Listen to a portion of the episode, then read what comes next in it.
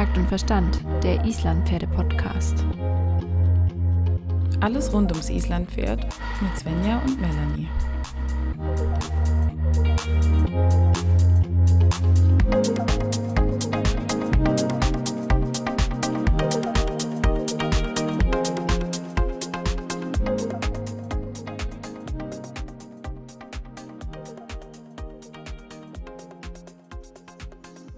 Melanie, Svenja, stell Schön, dir vor, stell dir vor, du reitest auf der deutschen Islandpferdemeisterschaft. oh, mit welchem Pferd? Hättest du dann nicht ganz schön viele Fragen, wie das eigentlich so abläuft? Ja, wahrscheinlich. Ich hätte aber auch ganz schön Muffensausen. aber vielleicht fangen wir mal mit den ganzen Fragen an, ja. Das war Aber- wirklich interessant. Ich glaube, die Fragen können wir gar nicht selber beantworten, oder? Nee. Haben wir da vielleicht eine Lösung? Ja, wir haben heute nämlich ein wunderbares Töltverhör mit der lieben Nicole vom Hirtenhof. Und zwar ist der Hirtenhof der Veranstalter der diesjährigen deutschen Islandpferdemeisterschaften. Herzlich willkommen, Nicole. Hallo ihr zwei. Schön, dass ich mal eingeladen wurde von euch. Ich leite den Hirtenhof, ähm, ist in der Nähe von Frankfurt und dieses Jahr haben wir die deutsche Meisterschaft bei uns am Hof. Ja, es ist viel zu tun, weil in drei Wochen ist es soweit. Ja, das ist wirklich bald. Also wir freuen uns, dass du da bist und werden dich jetzt mal ins Töltverhör nehmen. Svenja, was interessiert dich denn am meisten? Also ungefähr alles. ähm, aber vielleicht fangen wir mal von vorne an, weil ich glaube, wir müssen hier vielleicht den einen oder anderen ein bisschen abholen. Was ist denn überhaupt diese jene deutsche Islandpferdemeisterschaft? Äh, Die deutsche Island-Pferdemeisterschaft, würde ich sagen, ist das wichtigste nationale Turnier im Island-Pferdesport. Ja, da treffen sich alle, die sich dafür qualifiziert haben und geben da nochmal das Allerbeste. Die deutsche Islandpferdemeisterschaft, ähm, jetzt hast du gerade schon gesagt, qualifizieren für diese. Wie kann man sich denn für die deutsche Islandpferdemeisterschaft qualifizieren? Was muss ich denn als Reiter machen? Ich meine, ich habe jetzt hier ein nettes Pony stehen und möchte mal ein Turnier reiten, aber was muss ich eigentlich alles können und tun, damit ich auch teilnehmen kann? Ja, bei den Islandpferden ist es ja so, wir haben ja äh, Vier- und Fünfgänger, ja, und dafür gibt es eben auch verschiedene Prüfungen. Und ähm, unsere Pferde, also die Viergänger zum Beispiel, die müssen sich qualifizieren, im, wie das Wort schon sagt, im Viergang. Also die müssen Töll zeigen, Trab zeigen, Galopp zeigen und Schritt zeigen. Und die müssen eine gewisse Punktzahl erreichen. Das ist die Qualifikation. Und müssen mindestens Leistungsklasse 2 sein. Leistungsklasse 2 bedeutet, ja, im Island-Pferdesport ist es so gestaffelt von Leistungsklasse 1 bis 7. Nur 1 und 2 dürfen auf der deutschen Meisterschaft starten in verschiedenen Prüfungen. Es gibt eben verschiedene Gangprüfungen. Das ist einmal die Viergangprüfung, was ich eben schon gesagt habe, und die Fünfgangprüfung. Und es gibt Tölt in der Ovalbahn und es wird von fünf Richtern eben benotet. Genau, du hast ja jetzt schon schön gesagt, man muss eine gewisse Punktzahl erreichen. Kann ich die denn auf nur einem einzigen Turnier vorher schon erreichen oder muss ich das auf mehreren Turnieren schon gezeigt haben? Nein, du kannst dich mit quasi einer Qualifikation kannst du dich für die deutsche Meisterschaft qualifizieren. Also wenn du einmal die Aha. Punktzahl erreicht hast, erritten hast, dann kannst du äh, dort auf der deutschen Meisterschaft starten. Ja, siehst du, Svenja, ich könnte jetzt mit meinem Pony so lange üben, bis ich halt richtig gut bin. Einmal kurz reiten und dann direkt Weltmeister werden. Ja, Können wir mal, mal über die Größenordnung reden, was für eine Punktzahl man da so erreichen muss, nur damit die Melanie wieder auf den Boden der Tatsachen zurückkommt? ja, zum Beispiel im Viergang ist die Qualifikationsmodus ähm, 640 und das ist LK2. Das musst du erreichen. Ja, Also ich, Melanie. ich warte vielleicht noch ein paar Jahre. Also Meistens klappt es nicht beim ersten Mal, kann man dazu sagen. Also viele, viele Übenjahre.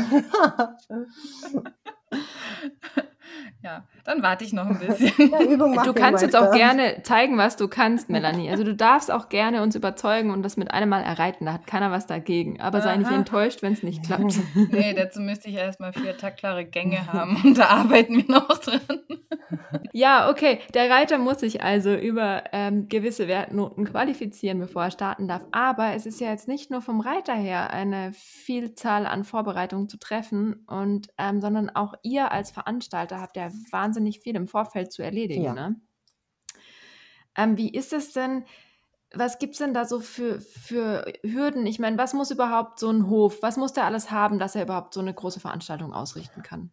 Also, Also ähm, so ein Hof muss diese Voraussetzungen haben, dass es als schon mal eine Ovalbahn hat, also ähm, die gewisse Maße hat. Da gibt es so Kategorien für Ovalbahnen und die muss die höchste Qualifikation haben, also bestimmte Maße. Da muss es einen Reitplatz haben, da muss es eine Passbahn haben und die Infrastruktur muss eben vorhanden sein. Also man muss ähm, die Pferde gut versorgen können. Also man muss, die Abreitemöglichkeiten müssen großzügig sein. Abspritzplatz sollte vorhanden sein, dass man sein Pferd nach der Prüfung auch abspritzen kann. Also man braucht ja auch einen gewissen Platz, um vielleicht Paddocks aufzubauen? Oder habt ihr Stallzelte? Oder wie, wie wird die Unterbringung der Pferde überhaupt geregelt? Genau. Und wie viele Pferde kommen da? Also auf der deutschen Meisterschaft, wir haben jetzt, ähm, wir schätzen, dass so zwischen 250 und 300 Nennungen kommen. Die Pferde sind untergebracht, entweder so zum Beispiel Hengste im Stallzelt häufig oder unverträgliche Pferde, die gibt's ja selten, aber Hm. ähm, und auf Paddocks und man muss sich das so vorstellen, die campen eine Woche da. Das ist, hat so ein bisschen Festival-Flair, finde ich. Die meisten Reiter schlafen neben ihren Ponys, entweder im Zelt oder im Camper oder ja, in den naheliegenden Hotels sind die dann eingebucht. ich will ja auch immer neben meinem Pony schlafen und mein Freund sagt mir immer, ich muss abends wieder nach Hause kommen. Das ist ja auch schon eine ganz schöne logistische Herausforderung, wenn ich da jetzt so viele Menschen auf einem Platz habe. Man muss ja wahrscheinlich auch Sanitäranlagen zur Verfügung stellen und bestimmt auch diverse Verpflegung. Wer, wer stemmt das denn alles finanziell? Wie, wie läuft es denn?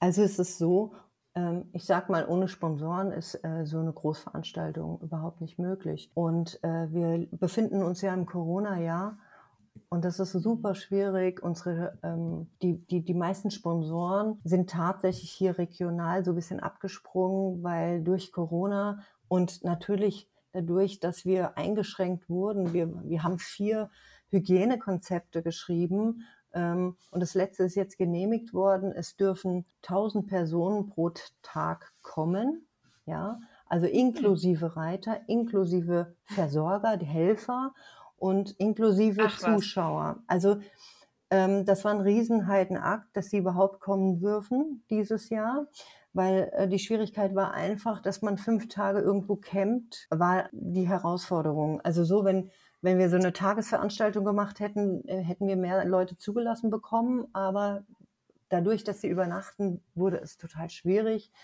mit dieser Zulassung. Aber wir sind jetzt ganz happy, dass wir zumindest 1000 Personen pro Tag erwarten. Also klar, Reiter und äh, Helfer, das ist, da, da geht schon die über die Hälfte drauf. Wenn wir 250 Teilnehmer haben, jeder hat noch eine Begleitperson dabei, sind schon 500, 600 weg. Und dann kommen vielleicht 400 Zuschauer. So muss man das irgendwie aufsplitten. Und natürlich mit diesen ganzen Corona-Maßnahmen, Abstände, Masken beim Anstellen, beim Catering, alles muss äh, immer so Einbahnstraßensystem. Habt ihr bestimmt schon irgendwo gesehen, wenn ihr irgendwo wart. Das muss alles erstmal logistisch aufs Papier gebracht werden. Und wir arbeiten, also äh, ich mache das ja nicht alleine. Ich habe ja noch eine Kollegin Ines Röseler. Wir betreiben den Hof und haben natürlich einen wunderbaren Verein, den IPRW, äh, angegliedert. Das sind auch unsere Einsteller gleichzeitig. Ne?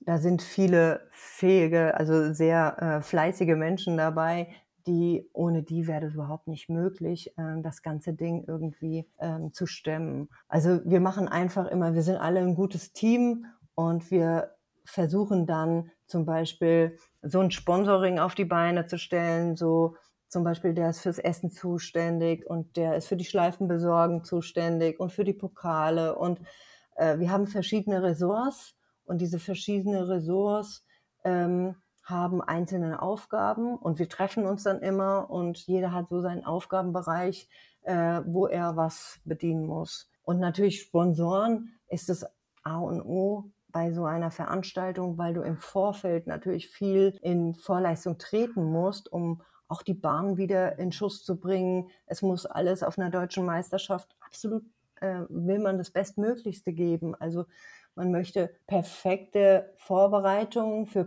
perfekte Ritte. Man möchte ja das Allerbeste Ja, haben, klar. ja. Man will sich ja auch nicht sagen lassen, ich konnte nicht die Höchstleistung abrufen, Weil weil die Bahn Bahn scheiße, war. genau. Also das, Ja, ja, ist so. das geht natürlich Genau. nicht.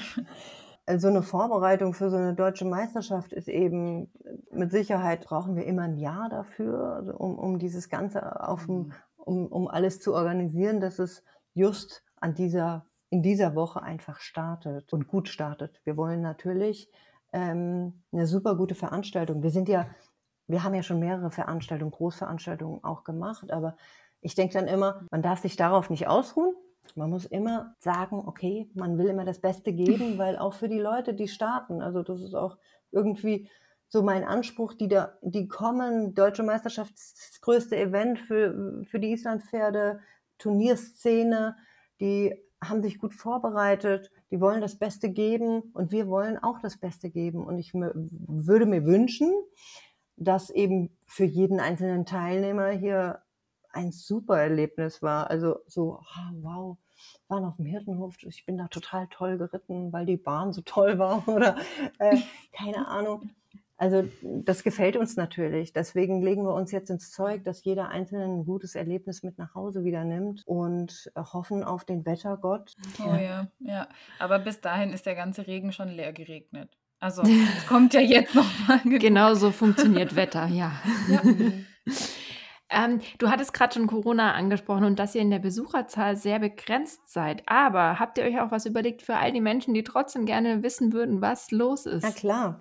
Habt ihr da einen, einen, ähm, eine andere Möglichkeit des Zuschauens in petto? Also erstmal kann man diese Tickets, also die Zuschauer, die kommen wollen, dringend kommen wollen und das sehen wollen, äh, kann man natürlich über den IPZV beziehen über unseren Dachverband. Und andererseits haben wir natürlich so einen Livestream. Wir arbeiten mit dem Henning Draht zusammen und wir wollen einen Livestream vorstellen, den es eigentlich hier in Deutschland noch nicht so gab. Jetzt plaudere ich mal ein bisschen aus der Kiste, ja. Und ähm, Ja, wir sind gespannt. und zwar haben wir uns überlegt, dass wir äh, die Reiter interviewen, dass wir das so ein bisschen äh, spannender machen für den Zuschauer, weil wenn man dann immer äh, nur sieht, äh, das Pferd läuft im Kreis, okay, ähm, hört nur die Hälfte und sieht die Benotung, dass es so ein bisschen kommentiert wird und äh, dass die Reiter danach äh, befragt werden, hier, äh, wie, wie war der Ritt und keine Ahnung, konntest du dich verbessern, was war dein Gefühl, so dass die Zuschauer ein bisschen mehr ähm, Informationen kriegen, so rundum, dass sie ein bisschen mehr dabei fühlen, ja, nicht nur so auf die Ja, Ovalbahn dass man schauen, auch die Stimmung genau, mit- dass sie die Stimmung so ein bisschen mitkriegen und das macht ja auch so ein Turnier ähm, total. Man trifft ja Freunde, man, man unterhält sich und das wollen wir eigentlich ein bisschen näher bringen über diesen Livestream. Das machen die doch auf Island oft auch so, bei den isländischen großen Turnieren. Genau, genau, das ist so ein bisschen, Ja. da haben wir es auch ein bisschen abgeschaut. Ja, natürlich, man muss sich die guten Sachen Genau. abgucken. Und ich finde, das gibt es bei uns ein bisschen zu wenig und wir haben jetzt so ein Prototyp laufen und wir sind ganz gespannt drauf. Henning ist voll motiviert und wir sind motiviert. Das ist eine neue Art. Ja, man kann es eben überall zuschauen. Genau, Wir da kann freuen man uns auf jeden Fall schon drauf und sind sehr gespannt, Ja. ja. Ja, wo kann man den so einen Account jetzt schon kaufen oder sich dafür anmelden oder wie, wie genau wird das laufen? Wird das erst veröffentlicht, wenn das Turnier startet? Nein, die, die, kann man auch die kann man jetzt schon kaufen. Unter Digital Dim.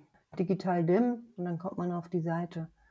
Und äh, bei Easy Bless gibt es bestimmt einen Link dazu und mit Sicherheit auch ähm, auf der Seite von, vom IPZV. Ich denke, wir verlinken das auch hier in unseren Podcast-Show Notes. Wer sich dafür interessiert, kann dann auch da den direkten Link für die Online-Tickets finden. Ja, jetzt ist ja so ein Turnier viel organisatorisches, aber irgendwo ja auch persönliches. Und wir wollen ja jetzt auch noch so ein bisschen, du hast ja jetzt schon angefangen aus dem Nähkästchen zu plaudern. Wir würden auch gerne so ein bisschen wissen, was bedeutet für dich die DIM? Was ist das für dich für ein Turnier, für eine Veranstaltung? Und, und hast du da irgendwie besondere Gefühle, besondere Emotionen gegenüber diesem riesigen großen Turnier, das jetzt bei euch am Hof stattfindet? Oder ist das einfach nur so Business as usual? Nein, nee, Einfach, überhaupt äh, nicht. Also, also die deutsche Meisterschaften oder diese, diese der Islandpferdesport hat sich ja unglaublich entwickelt, also in den letzten Jahren. Also hm. ähm, man sieht viel feinere Ritte, viel, ähm, wie soll ich sagen, die, die Leute reiten besser, würde ich sagen. Also ähm, die Pferde sind besser ausgebildet, es sieht alles hübscher aus. Also da hat sich ähm, eine riesen Ausbildungsentwicklung ist äh, in den letzten Jahren hat da stattgefunden. Und ich bin immer gespannt, also ich persönlich bin natürlich immer gespannt, wer gewinnt, klar. Dadurch, dass wir ja im Corona-Jahr ähm, nicht so viel die Möglichkeit hatten, uns gegenseitig mal ähm, zu zeigen oder, oder weniger zu zeigen oder den Pferden ähm, die ungewohnte Umgebung. Also ich meine, ich habe ja jetzt ähm, Heimvorteil, nennt man das. Ja. Mhm. Äh, kann auch negativ werden, das muss man auch dazu sagen, weil meine Pferde sind ja gewohnt, hier ist alles ruhig, hier ist alles äh, wie immer, das ist ja das mhm. Zuhause und auf einmal fahren hier ähm, äh, die Wohnmobile vor mit den dicken Trailern hinten dran und alles wird, alles schreit, alles ist äh, unruhig hier und unsere Bahn ist geschmückt äh, mit Bannern. Ähm, da habe ich schon diverse Erlebnisse gehabt mit meinen Pferden, so nach dem Motto, was ist denn heute hier los? Ja? Und oftmals kann es auch zum Nachteil werden. Also so viel ist so ein Heimspiel kann gut und kann, also sie schlafen zu Hause, klar. Das ist ein Riesenvorteil, glaube ich. Aber die Bahn ist schon ein bisschen wild dann. Manchen macht es was aus, manchen nicht. Welche Prüfungen reitest du denn mit deinen Pferden? Äh, welche Prüfungen? Also ich habe vier Pferde am Start. Und zwar, hm. ja, ich weiß auch noch nicht, ob das ein bisschen viel ist. Ähm, und zwar den Elvis. Elvis ist mein, Elvis ist ein selbstgezogenes Pferd von uns. Ähm, Elvis vom Hirtenhof natürlich heißt er. Und mhm. den reite ich jetzt schon mehrere Jahre erfolgreich in der T1 und war auch letztes Jahr ganz knapp am B-Finale vorbeigerutscht und versuche natürlich dieses Jahr vielleicht ein bisschen weiter vorzukommen. Dann reite ich einen Hengst, den Tropi und den Otür. Das sind noch zwei Hengste von mir, die sich auch gut qualifizieren. Den einen im Viergang und den anderen im Fünfgang. Und eine Stute, auch im Viergang und im Tölt. Also wir hatten ja jetzt gestern, vorgestern einen Qualitag. Da bin ich nur ein Pferd geritten und war schon gestresst. Und dann habe ich mir kurz überlegt, mh, hm, vier Pferde auf der deutschen Meisterschaft, Nicole, als Veranstalter, ob das gut geht. Aber, und wie gesagt, es ist spannend auf der deutschen Meisterschaft, ähm, die Ritte zu beobachten, die Pferd-Reiterpaar, wie die sich entwickelt haben. Ja, aber mit vier Pferden ist das bestimmt ordentlich. Dann musst du dich entweder als Organisator rausziehen und einfach sagen, hier, macht ihr mal, ich kann gerade nicht. Oder noch während dem Warmreiten, äh, nee, holt noch mal ein bisschen Cola. Nein. ja, genau. Ähm, ja, also ich, ich werde es mal mitnehmen, danach ist man schlauer irgendwie. Genau. Ja. Multitasking. Genau. Wie oft findet die DIM eigentlich statt? Einmal im Jahr. Einmal im Jahr. Okay, nur für alle, die es vielleicht noch, das ist mir nur gerade so eingefallen. Also es, für diejenigen, die sich jetzt qualifizieren wollen fürs nächste Jahr, die müssen jetzt schon mal anfangen zu üben. Genau. Also die DIM gibt es ja einmal, einmal im Nicht-WM-Jahr und einmal im WM-Jahr. Ne? Alle zwei Jahre ist es, ist es eh das wichtigste nationale Turnier. Aber jedes zweite Jahr ist es noch wichtiger, weil da ähm, diese deutsche Equipe auf der deutschen Meisterschaft bekannt gegeben wird, wer Deutschland vertritt auf der Weltmeisterschaft. Das wäre eigentlich dieses Jahr gewesen, aber Herning fällt aus, also Weltmeisterschaft fällt aus. Äh, deswegen ist es, deswegen ist das größte, wichtigste Turnier in der Szene eigentlich die deutsche Meisterschaft dieses Jahr. Ja, jetzt habt ihr ja sogar den Termin von der Weltmeisterschaft mhm. gestibitzt. Geschnappt, ja. genau.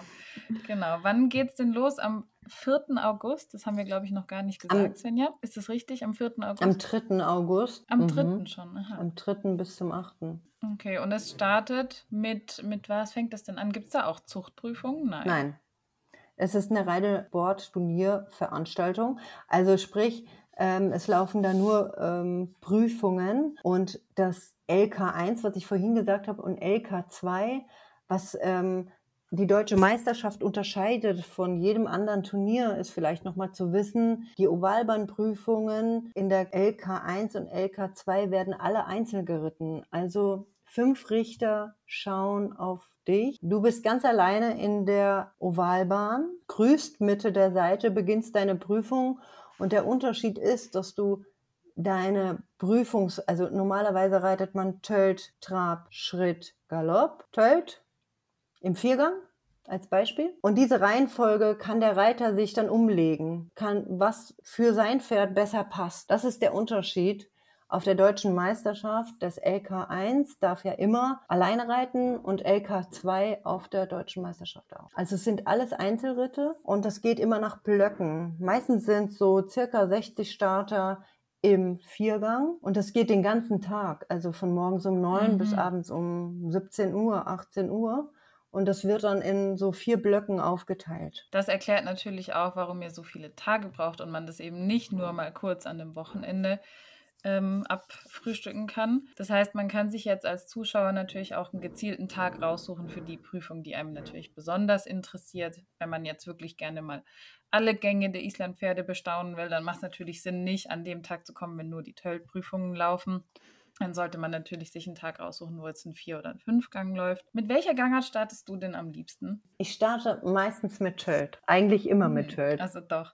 Also im Viergang zum Beispiel starte ich mit langsamem Tempo-Tölt, schnellem Tempo-Tölt, Trab, Galopp, Schritt zum Schluss. Und wie bereitest du dich denn äh, jetzt auf so ein großes Turnier vor, wenn du jetzt weißt, das steht bevor? Wie, wie machst du so, wie verlaufen die letzten Tage und Wochen vor so einem Turnier? Wenn du jetzt vielleicht nicht ein Veranstalter bist. Ja, ähm, jetzt versucht man, also Jetzt versucht man noch die Feinheiten im Prinzip noch besser herzustellen. Man geht öfter auf die Ovalbahn tatsächlich. Ähm, und man lässt sich öfter filmen.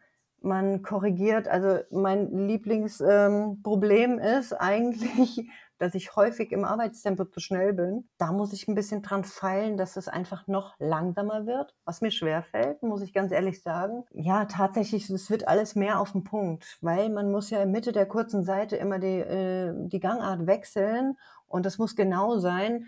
Ist man zwei, drei Meter drüber, kriegt man einfach einen halben Punkt Abzug. Und man versucht einfach diese Feinheiten in den letzten Wochen noch mehr, noch sensibler, bis ins kleinste Detail versucht man irgendwie rauszuholen. Ja, das, das klingt nach harter Arbeit, aber eigentlich auch nach viel Spaß. Sehr viel. Man kommt auch selbst an seine Grenzen. Mit Sicherheit, das kann ich mir gut vorstellen. Aber es ist auch äh, äh wunder, wunderbar, wunderschön. Also ich meine, umso intensiver wird es auch mit deinem Pferd. Du machst dir viele Gedanken drum. Also ähm, es ist auch so, jetzt, du musst ja ständig überlegen, was, was kann ich noch verbessern oder da hat der Trab nicht so gut geklappt, da war der jetzt ein bisschen rollig und ja, äh, habe ich zu, den Außenzügel zu, zu schlapp gelassen oder, oder, oder. Man ist eben 24-7 damit beschäftigt, sich damit zu beschäftigen, äh, was natürlich mhm. sechs Wochen vorher denkt man, ach, machst du morgen, ach, ist ganz egal, ach, das geht schon. Ach, und umso näher das Ganze rückt, umso ah, hätte ich mal ein bisschen früher machen sollen. Ah. Ja, das kenne ich ähm, von diversen Prüfungen aus dem Studium, die man immer viel zu spät angefangen hat. Ja, es ist, glaube ich, schon eine aufregende Sache. Und es ist eben nicht nur, dass du da irgendwie mit dem Fahrrad fährst, sondern du hast ja noch ein zweites Lebewesen, das genauso gut drauf sein muss wie du selber und das du mitbeachten musst. Ne? Das ist halt nicht nur das Sportgerät, das halt immer gleich funktioniert, sondern das genauso Stimmungen und und vielleicht mal hier ein Zwicken oder da eine schlechte Laune oder irgendwas hat. Und damit muss man dann ja auch umgehen können. Ja, was immer das schönste Beispiel ist, also was vielleicht jeder Reiter gerne gerne sich vergleicht oder vergleichen sollte, wäre vielleicht, wie wenn man tanzt. Also beim, wenn, wenn du einen Tanzpartner hast, ja, möchtest du dem ja auch nicht ständig auf die Füße treten, ja. Und dass das irgendwie, ähm, dass das passt, dass du, also das ist ja das Schönste und Größte, dass du so ein bisschen eine Einheit mit deinem Pferd wirst. Und das ist ja auch fürs Publikum am allerschönsten zu sehen, dass du wenig Differenz mit deinem Pferd hast. Und so ähnlich ist es ja auch beim Tanzen. Also wenn einer schön tanzen kann mit, mit, äh, mit seinem Partner und sieht alles fluffig und rund und die Abstimmungen stimmen, die Abstände stimmen und alles stimmt, wie wenn einer ständig auf dem Fuß rumtrampelt und wird so angespannt. ich finde, das ist immer ein ganz guter Vergleich. Das stimmt definitiv. Jetzt wollen wir ja mal noch ein paar Geheimnisse rauskitzeln. Ne? wer, wer ist denn dein Geheimfavorit im Viergang? Geheimfavorit. Also ich kann mir vorstellen, Lisa, dass Lisa gut mitmischen wird im Viergang. Lisa Draht meinst Lisa du? Draht, genau. Und Die hat übrigens äh, den Papa von Svenjas neuen Oh. Pferd unterm Ja. ja, ähm, ich bin gespannt. Ich hoffe, dass der Kleine auch irgendwann mal so läuft wie sein Papa. äh, Konzert, der Papa. Mhm. Schön, schönes Pferd. Ja. Jetzt schon, jetzt schon ein Top-Charakter. Also das ähm, lässt keine Wünsche offen, glaube ich.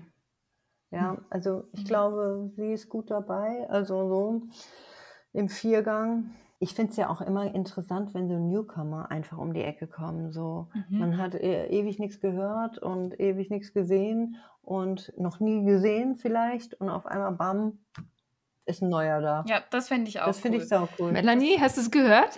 Ja, Deine Chance. Ja, nee. Wir haben noch eine Box frei. Okay, ähm, vielleicht finde ich irgendwo ein Pferd.